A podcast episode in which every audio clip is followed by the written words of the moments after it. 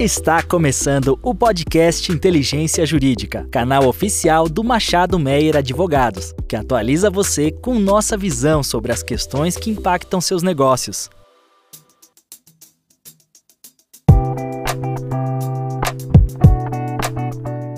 Pessoal, tudo bem? Esse é o Inteligência Jurídica, o podcast do Machado Meyer Advogados. O meu nome é Rafael Soré e eu sou sócio da área de compliance, investigações e governança corporativa aqui do Machado Meyer. E hoje eu tenho a honra de receber dois convidados muito especiais que eu já vou apresentar para a gente conversar sobre um tema muito interessante e também bastante quente no mundo de compliance. A gente vai falar hoje sobre os chamados monitoramentos, ou os Monitorship Programs. Esses monitoramentos, eles são instrumentos utilizados tanto pelas empresas quanto pelo Estado, pelo governo, na negociação de acordos. A gente tem visto nos últimos anos tanto a legislação quanto a própria prática aqui no Brasil, trazendo algumas novidades que se referem justamente à possibilidade de composição entre as empresas e o Estado em casos em que, por exemplo, as empresas poderiam ser sancionadas. Esse é um exemplo da lei anticorrupção. A gente se acostumou a ver durante a Operação Lava Jato a expressão acordos de leniência, que nada mais são do que acordos celebrados entre as empresas e, por exemplo, o Ministério Público, a Controladoria Geral da União, acordos esses em que tanto a empresa quanto a autoridade acabam trocando ali renúncias, trocando ali concessões para chegar ao meio termo e não ser necessário, não se fazer necessário todo um processo de punição. Bom, esses acordos a gente já tem no Brasil há alguns anos. A gente tem no direito da concorrência, como eu falei, a gente tem no âmbito da legislação anticorrupção, e eles têm se expandido para outras searas. Agora, muitas vezes esses acordos são difíceis de serem negociados. Muitas vezes esses acordos também, eles são muito tranquilos de serem pactuados quando a gente fala do passado. A empresa e o Estado até conseguem chegar a um consenso para saber né, o que, que eles vão resolver sobre o que aconteceu ou qual o tamanho da multa que a empresa vai pagar. Porém, o Estado também muitas vezes quer ter a garantia de que a empresa não vai voltar a fazer aquilo que aconteceu de errado, ou a garantia de que a empresa passará a ser um aliado na luta contra aquele fenômeno que aconteceu, na luta contra a corrupção, na luta contra o cartel, na luta contra a lavagem de dinheiro e assim por diante. Então é muito comum que as empresas assumam no âmbito desses acordos compromissos de futuro, que elas assumam, por exemplo, o compromisso de que elas vão implementar por exemplo, um ótimo programa de compliance, que elas vão implementar bons controles e assim por diante. Agora, como que o Estado vai fazer para fiscalizar se a empresa de fato tem feito isso bem? Como que o, o Estado né, vai estar tá aparelhado para entender se a empresa está cumprindo com essas obrigações? E aqui que entra a figura dos monitoramentos. Né? O monitoramento entra justamente aqui como uma ferramenta importante para destravar esses acordos e fazer com que esses acordos sejam cada vez mais possíveis. E para falar sobre monitoramento, como eu disse, a gente tem dois convidados muito especiais. O primeiro deles é um convidado internacional que está com a gente aqui, que é o Trace Schmeltz.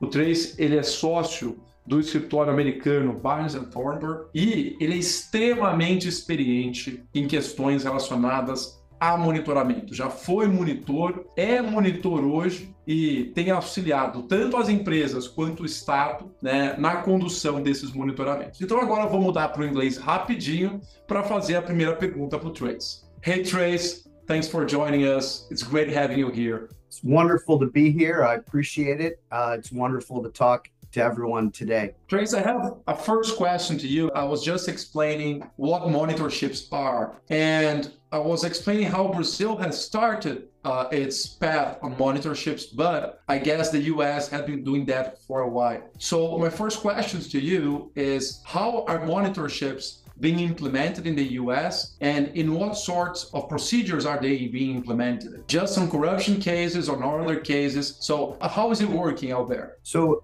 monitorships are great tools to embed accountability in an organization that has had some kind of uh, legal compliance issue, whether it is uh, a failure to comply with uh, laws around corruption and bribery, or perhaps uh, the failure to comply with trade laws uh, or any other law. It, it, really sort of is the the in the U.S. the government's way of implementing an old Russian proverb: "Trust but verify," which I won't try to say in Russian, but uh, Ronald Reagan made this famous in in the sort of Soviet American relations uh, in disarmament, right? And it is the idea that we want your organization to continue and to try to produce value, economic value, but we want to verify. We want someone in place to look at data, to interview witnesses, to test the compliance procedures, and to see that your organization really has made a commitment that it is implementing to complying with the law. And and it, and as I said, it could really be in any type of scenario where there's been uh, legal non-compliance. Thank you so much, Trace. E voltando aqui para o português, pessoal, acho que teve uma. A expressão que o Trace usou é ótima, né? A expressão que, que eu vou traduzir como confie, mas verifique. Né? Ou seja, no final do dia, o monitoramento serve para o Estado também poder confiar naquela empresa que teoricamente fez algo errado, mas verificar se ela de fato está mudando o seu percurso. E aí eu vou usar esse gancho para introduzir o nosso segundo convidado aqui de hoje. Eu estou com o Rodrigo Ogawa. O Rodrigo é um visitante ilustre nesse podcast de direito aqui. O Rodrigo é engenheiro, o Rodrigo hoje é consultor, um executivo experimentadíssimo, foi CEO por muitos anos aqui no Brasil e, inclusive, foi CEO de uma empresa que passou por monitoramento. Aliás, por monitoramento, no qual quem era o monitor era o Tracy, que está com a gente aqui hoje. Então, Rodrigo, a primeira pergunta que eu vou fazer para você é se confie, mais verifique, que é o que o, governo faz, como o Tracy bem falou. Como fica o papel do executivo? Como é o papel da empresa que está sendo monitorada e como o monitoramento deve ser recebido pela empresa? Não, obrigado, Rafael. É um prazer estar aqui conversando sobre esse tema, que na verdade é uma paixão para mim. É, eu acho que eu engrosso a voz do time de executivos que acredita que é, você consegue fazer e ter sucesso em negócios de qualquer indústria, em qualquer lugar do mundo, com compliance né? e inclusive no Brasil. Acho que a minha experiência com monitoramento, e eu gostaria de começar dando um contexto nisto, eu fui CEO da Olympus durante o monitoramento dela aqui que aconteceu entre 2015 e 2018. Um pouco do histórico disso para vocês entenderem, em 2010, um ex-compliance officer da Olympus, após uma passagem relâmpago na empresa, onde ele desconfiou de várias atividades suspeitas, ele apresentou uma queixa na justiça americana chamada de False Claim Act contra Olympus. Investigações do DOJ do SEC e foram encontradas realmente algumas práticas indevidas da empresa. Em 2015, o, as autoridades americanas chegaram ao veredito final e a Olympus foi multada em aproximadamente 650 milhões de dólares. E além de aceitar um monitoramento cujo monitor foi o nosso amigo Tracy aqui, por três anos em todas as Américas. Eu chego na Olympus exatamente em 2015, com a missão de conduzir a operação do Brasil e da América Latina neste monitoramento, nesse processo. E aí, Rafael, diretamente para sua pergunta, eu acho que a postura da empresa tem que ser a postura mais transparente possível, né? Muitas vezes a gente considera o monitor como sendo um super auditor com superpoderes. Não deixa de ser verdade.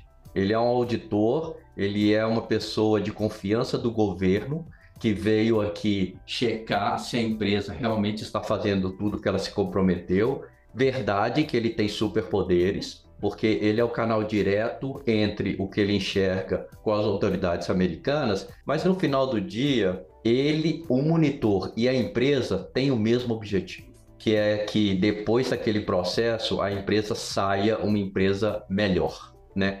E o monitor não tem objetivo de ser um investigador. Aliás, isso é muito importante. Durante o monitoramento, é preciso que a empresa saiba e o monitor saiba que a investigação já terminou. Então, nós não estamos ali mais buscando coisas erradas, nós estamos ali tentando corrigir e tentando solidificar o sistema de compliance na empresa. Então, eu acho que esse talvez seja a primeira coisa, é estarmos juntos é, na mesma missão, termos uma transparência absoluta e a confiança de que estamos fazendo a coisa certa. Rodrigo, que testemunho excelente, né, para a gente começar aqui o bate-papo. E acho que tem um ponto que para mim fica muito claro, que é o desenvolvimento da confiança, né? Introduzindo e entendendo o que é o Instituto do Monitoramento, acho que a palavra confiança apareceu tanto na fala do Trace quanto na sua. Né? Olha, confie, mas verifique, e aqui é tudo bem. De qualquer modo, eu vou ter que desenvolver, eu como executivo, eu como companhia, vou ter que desenvolver uma relação de confiança com o monitor. Não à toa, gente, para quem aqui já atuou no direito antitrust ou atua no direito concorrencial brasileiro, o CAD aqui no Brasil chama o monitor ou o programa de monitoramento de Monitoring Trustee, né? Aquele que tem a confiança do Estado para monitorar. E eu vou fazer uma pergunta aqui para o Trace para entender como isso está estruturado lá nos Estados Unidos, para a gente comentar um pouquinho sobre o Brasil. Trace, uh, Rodrigo was just explaining a little bit about his experience as an executive in a company that was under a monitoring procedure. And we were just discussing how the word trust comes up a lot right? And I guess for someone who is not yet uh, very knowledgeable with how monitoring ships work, uh, one thing that might come as a curiosity is understanding okay, but who selects this monitor? Who pays for his bill? And who this monitor is. Is this an auditor? Is this an attorney? Or is this a big team? And so I'd like to ask from your experience in the US, I know you've been in several monitorships. So who is the monitor? How is it selected? Who pays the bill and so on and forth? So that's a great set of questions. We are uh, pitching a, a, a, monitorship right now. Uh, the uh, FinCEN, which is responsible for anti-money laundering type uh, compliance in the United States, has put Binance, uh, the crypto company, uh, under a monitorship. And Binance has 30 days to source three names. And so the next 30 days will be a beauty contest among uh, law firms and consulting firms to get their credentials before Binance, to get Binance to say, here are the three names we think are the most qualified. FinCEN has put out a series of qualifications that those monitors must have and a uh, periodicity by which the monitor must do certain things and make certain reports. And so part of that beauty contest is showing that you have the qualifications and that you can meet the strictures set out by FinCEN. And then the company will put three names before the government, and the government will make uh, the ultimate choice. That is pretty standard practice, uh, whether the monitorship is coming through the Department of Justice, here, the Department of Treasury, or uh, we have a monitorship under the Department of Commerce. It was a very similar procedure. So that is the common practice.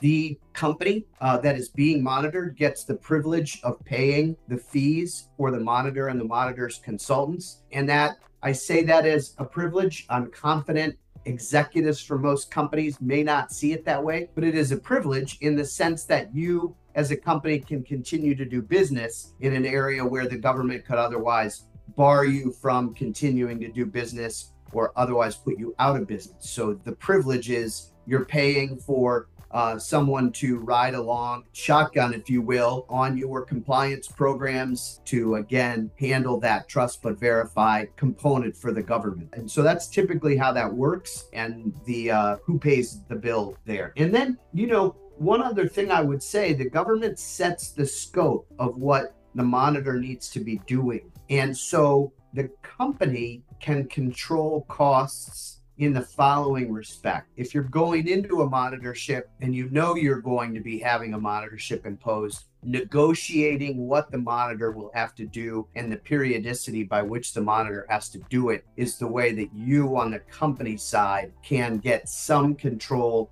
over costs in the future. And I think that's a really important thing to keep in mind. Thanks, Trace. E, e acho que o, o, que o Trace trouxe é super importante aqui, né, Rodrigo, para a gente também entender o cenário brasileiro. Como o Trace bem falou, né, quem escolhe o monitor lá nos Estados Unidos, e ele citou que algumas autoridades americanas tem utilizado o recurso do monitorship. Ele citou aqui o Departamento de Comércio, né? citou a FinCEN, citou o Departamento de Justiça, ou seja, a gente está falando de questões de corrupção, de lavagem de dinheiro, de sanções econômicas e comerciais, né? E o procedimento que ele disse é a empresa faz uma lista de três empresas né, três consultorias, escritório de advocacia, por exemplo, e aí a autoridade seleciona entre os três. E esse é um ponto importante de trazer. No Brasil, a gente tem alguma experiência com monitoramento, né? A gente já teve algumas no âmbito da é, Contadoria Geral da União, olhando para a lei anticorrupção brasileira. Então, tem casos na Lava Jato em que a gente teve um monitor aqui no Brasil,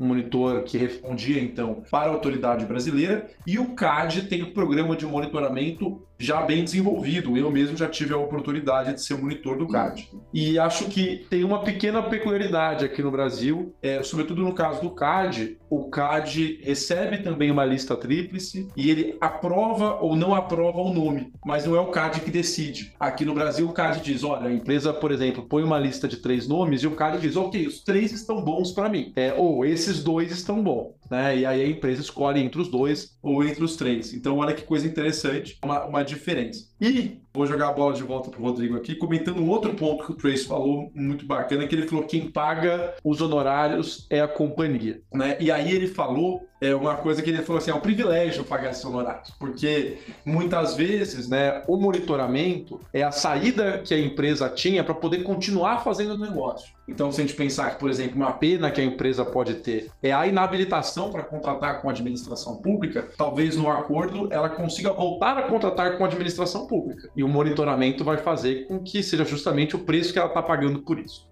assim por diante. E aí, a pergunta que eu vou te fazer, Rodrigo, é uma pergunta um pouco capciosa. Para a companhia, qual é a dor e a delícia do monitoramento? Eu sei que muitos executivos odeiam o monitoramento. Muitos executivos, depois que acaba o monitoramento, saem amaldiçoando esse processo, odiando o monitor. Sei que não é o seu caso, você e o Trace são amigos. Acho que é o único caso da história, né? E aí queria te ouvir um pouco também sobre qual se é dor, né? Pode ser dor e o que pode ser delícia. Como o monitoramento atrapalha e ajuda a vida do executivo? Realmente é uma pergunta muito interessante, Rafael. Mas assim, eu acho que depende muito do estado de espírito ou do mindset da empresa e do executivo. Né? É, eu achei interessante o Tracy falar a palavra privilégio de pagar, porque se de um lado você considera que o monitor é um auditor que está vigiando os seus passos, é horrível isso. Ninguém gosta disso. Mas se você considera o monitor como um consultor que vai te ajudar a melhorar a empresa e a seguir tudo que você acordou com as autoridades, poxa, é um privilégio,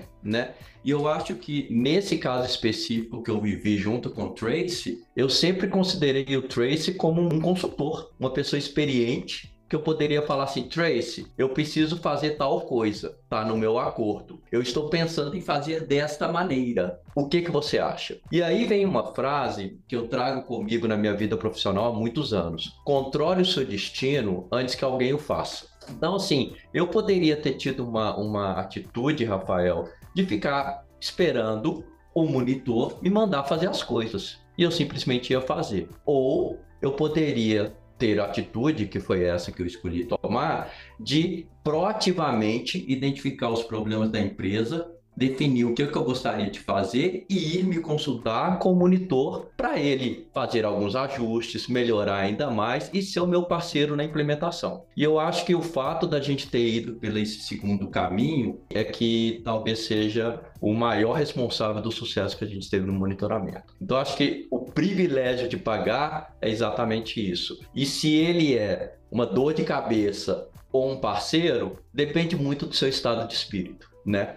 Eu, sinceramente, em algumas vezes, antes da chegada do Tracy do time dele, eu falava assim: puxa vida, vai acabar com a minha semana, porque eles vão ficar aqui interrompendo o negócio, trazendo muitos ruídos para a operação, etc. Em outros momentos, eu não, não conseguia ficar mais feliz aguardando a chegada do Tracy, porque eu tinha várias coisas que eu gostaria de me consultar diretamente com ele e mostrar os resultados e pegar a opinião dele em relação a isso. Eu acho que foi esse relacionamento que a gente criou e que foi responsável pelo sucesso do monitoramento na Audi. Então você acha que o, o sucesso e me corrija aqui se estiver errado, Rodrigo, você acha que talvez, né? Eu já ouvi muitos relatos de clientes nossos, atuei em monitoramentos, que não foram tão felizes. E, claro, acho que sempre que um, há um relacionamento que é azedo, ele é azedo por ambas as partes claro. terem falhas. Olhando pelo lado da companhia, você acha que talvez um ponto relevante é justamente eu construir essa confiança, eu ver o monitoramento como uma oportunidade de melhoria e não como algo que eu sou obrigado a fazer. É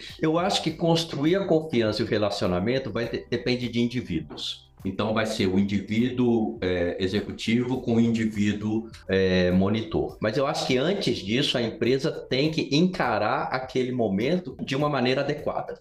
Né? Se a liderança chega e fala assim, gente, olha só, agora a gente vai ter gente vigiando vai chegar aí a partir da semana que vem autoridades do governo americano que vão ficar aqui no nosso pé. Poxa, esse talvez não seja o melhor mindset para você criar na empresa, né? E a maneira com que eu vendia para o meu time quem era esses monitores são pessoas que estão vindo aqui nos ajudar. Então, para que eles possam nos ajudar, toda a transparência é necessária, confiança total é necessária e, obviamente, isso não acontece da noite para o dia. Isso precisa ser construído. E a gente foi construindo aí ao longo desses três anos de monitoramento que nós fizemos juntos. Não, que ótimo ponto. E aqui, trazendo um pouco do testemunho de alguém que foi monitor aqui no Brasil também, eu acho que do lado do monitor, né, o Tracy já, na última fala dele, trouxe um ponto muito importante, que é o monitor, ele também tem uma sensibilidade na sua posição porque ao mesmo tempo que ele é os olhos, o longa-manos, né, como gostam os advogados, ou seja, é a mão do Estado, ele é quem está verificando, ou seja, ele tem uma, ele é quem tem a confiança da sociedade, ele reporta para o Estado. Ele também ali é alguém que trabalha no setor privado, tem um olhar de setor privado.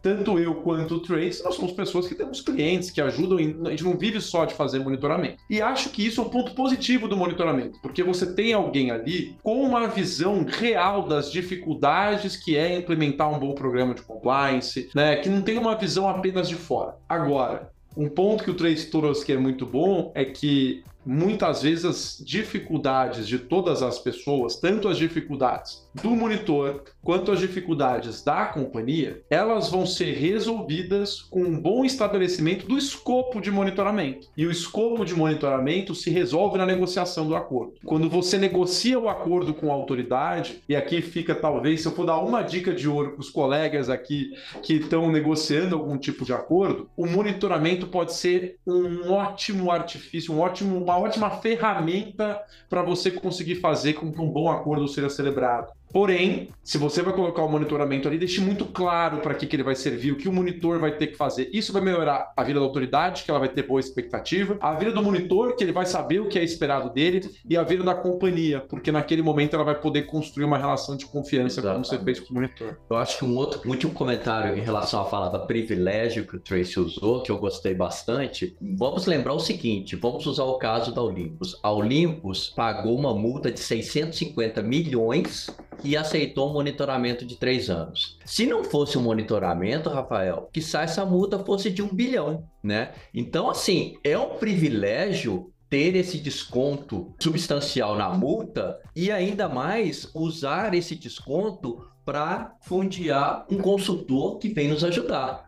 Porque se o mindset da empresa é o seguinte, eu vou aceitar o um monitoramento para ter um desconto na multa e vou sofrer com um super auditor no meu pé. Não, eu acho que o mindset tem que ser, olha só que legal, eu vou ter um desconto na multa e eu ainda vou ter um consultor que vai me ajudar a vencer todos esses desafios de implementar tudo que as autoridades estão me pedindo. Então acho que é, tudo é o mindset que você leva. É um ótimo ponto e acho que isso aqui fica para todos, pessoal, que o monitoramento ele é utilizado como moeda também no âmbito da negociação do acordo. Né? Quando a gente vai celebrar um acordo com a autoridade, você vai ter ali vários pontos de negociação. Você vai ter o tamanho da multa, a forma de pagamento da multa, a quantidade de informações que a empresa pode trazer sobre aqueles atos ilícitos ou até sobre outros atos ilícitos. E o monitoramento, é claro, é algo que custa dinheiro para a empresa. A empresa geralmente vai olhar e falar: putz, eu vou colocar o monitoramento, vou ter uma equipe gigantesca de advogados, de auditores que eu vou pagar. E geralmente o monitoramento é colocado pela autoridade em troca de uma redução substancial dessa multa dessa sanção. E aí, um pouco, agora como advogado, não só como alguém que foi monitor, a empresa aí tem que negociar bastante bem o acordo para ter essas cláusulas bem claras e pensar bem quem vai ser o seu monitor, selecionar alguém que tenha expertise, alguém que conheça o assunto, né?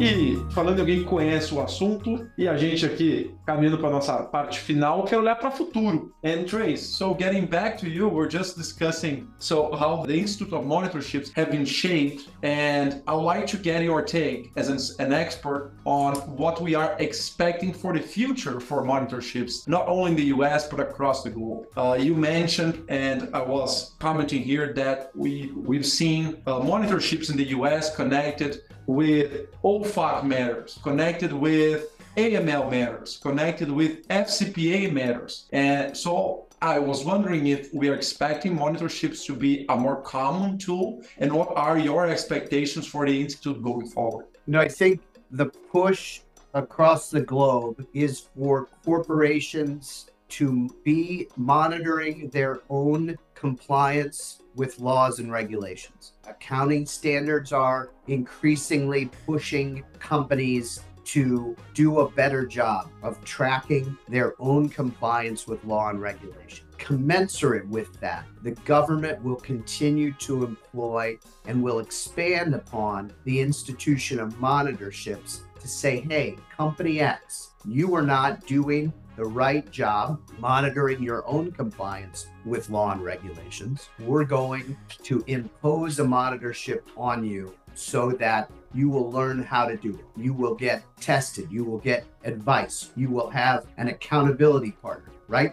The same way, if you want to lose 20 pounds, you go hire a trainer. You don't just try to go it alone because your own efforts are not working. The government will impose this, and we think this is going to be continued across the board in a wide variety of situations. And certainly, we're seeing other countries adopt the same type of procedure. Trace, that was very good. And thank you so much for being here with us today. It's an honor, gentlemen. It's an honor. I wish I could be there in person. Pessoal, acho que o comentário que o Trace fez aqui é, é muito interessante, né? Porque o ponto que ele traz para gente é que a expectativa em todas as áreas, prevenção à lavagem de dinheiro, prevenção, né, a transação com partes sancionadas, prevenção à corrupção, a expectativa que a legislação, tanto nos Estados Unidos quanto no mundo, passa a ter é de que a própria companhia monitore as suas ações. E a gente tem visto, a gente deve ter um próximo episódio aqui do Inteligência Jurídica justamente para falar disso também.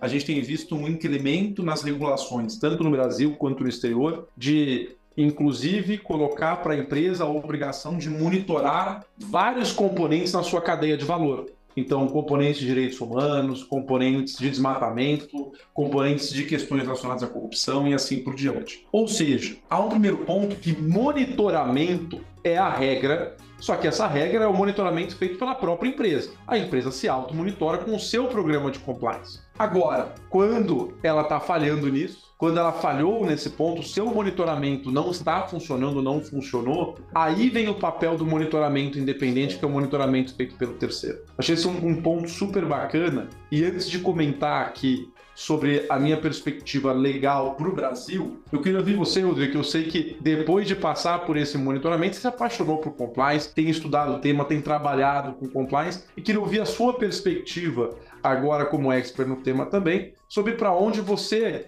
né, imagina que esse tema vai caminhar aqui no Brasil, se você espera ver mais monitoramentos e se você espera ver um incremento nos programas de integridade das empresas brasileiras, ao passo que eu te agradeço também por ter estado com a gente aqui hoje. Obrigado, Rafael. Eu realmente, depois de ter passado por esse processo, eu realmente acredito no Instituto do Monitoramento e, e eu torço para que esse instituto esteja cada vez mais presente aqui no nosso país. Obviamente, o monitoramento só vai acontecer como consequência de uma coisa ruim que aconteceu antes. Então, o programa de compliance não funcionou, a empresa fez alguma coisa errada, as autoridades pegaram, investigaram e, como parte da sanção, vem o monitoramento. Mas o monitoramento em si, eu acho que ajuda imensamente a empresa. Eu acho que ela consegue fazer 10 anos em dois, em termos de melhorar os seus controles, melhorar a sua cultura e melhorar a sua performance em termos de compliance. Então, é, eu torço bastante para que esse instituto fique cada vez mais presente no nosso país. E como dica de ouro, tanto do lado do monitor quanto do lado da empresa, apesar de a grande maioria dos monitores serem escritórios de advocacia, eu acho que o Instituto do Monitoramento é uma disciplina multidisciplinar ou é um, é um, instituto multidisciplinar, né? Então precisa ter o olhar jurídico, sem dúvida, mas precisa ter o olhar operacional, precisa ter o, o olhar de todos os ângulos possíveis, contabilidade, finanças, RH, é, a parte cultural é muito importante. Uma coisa que o Tracy fez muito bem no monitoramento da Olympus, que não foi só olhar a parte de controles, porque a gente só vai conseguir ter um nível alto de compliance nas empresas, na nossa sociedade, ou nós como os indivíduos, se a gente atacar tanto o lado do controle quanto o lado da cultura. E o Tracy, ele checava bastante qual era o nível da cultura de compliance na nossa empresa. Não somente quais são os controles que garantam que nada de errado aconteça. Então, eu acho que é isso, Rafael. Eu torço bastante para que isso aconteça cada vez mais no Brasil. Okay, Trace, uh, I'll get back to you uh, with one more question that Rodrigo just reminded me. A, very good point. So, on what do you think the trend is on terms of uh, corporate monitorships concerning the, the US administration? So, if you believe that we are about to see an increase on monitorships on settlements with the authorities, or if we believe we are stabilized at this moment? listen, everything the Department of Justice has said in the United States is that it expects more of these monitorships. It has bulked up its own team to deal with monitorships brought in compliance experts uh, to help. And you are seeing this happen in other government entities, right? So it's typically been the Department of Justice, uh, Department of Commerce, and the Department of, of Treasury. Uh, the latest monitorship for Binance is coming out of the Department of Treasury. So you're seeing a growth of that. And with that, you know, the United States is very keen on international cooperation. And so for international companies, uh, you can expect if this is a trend that is heightening in the United States, the United States will push its partners in countries like Brazil, in Argentina, elsewhere to increase their efforts uh, on monitorships. And so we would expect this trend to continue uh, and to become more robust. And, and we think there are lots of ways in which even small monitorships can become practical and cost effective. And we'd expect to see smaller entities in government trying out those uh, efforts to make smaller monitorships cost effective uh, and useful. So I actually think it will multiply in, in a number of ways.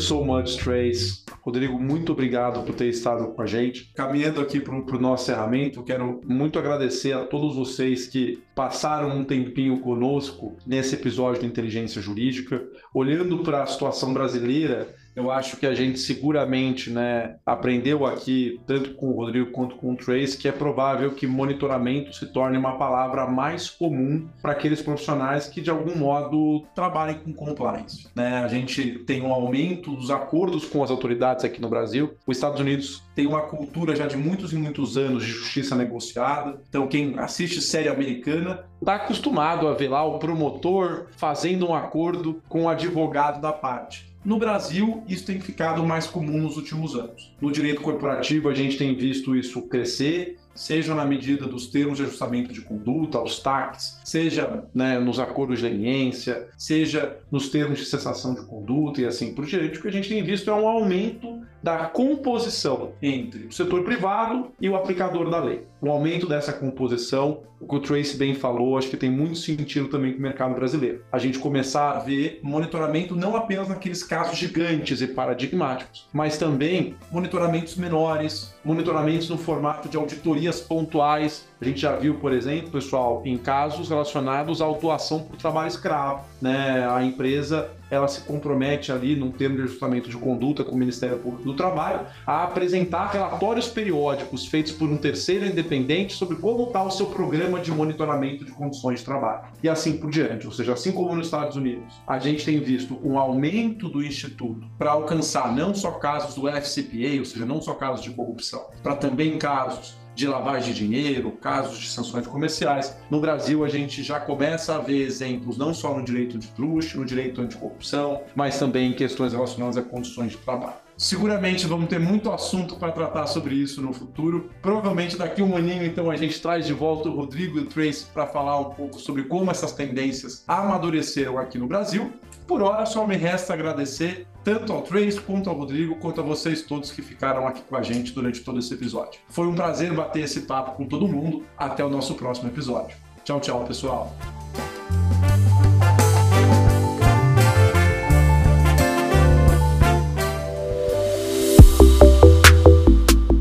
Você ouviu mais um episódio do podcast Inteligência Jurídica. Além de favoritar e compartilhar, agora você pode participar da nossa caixinha de perguntas e enquetes aqui no Spotify. Ouvir você é fundamental para continuarmos aprimorando nossos conteúdos.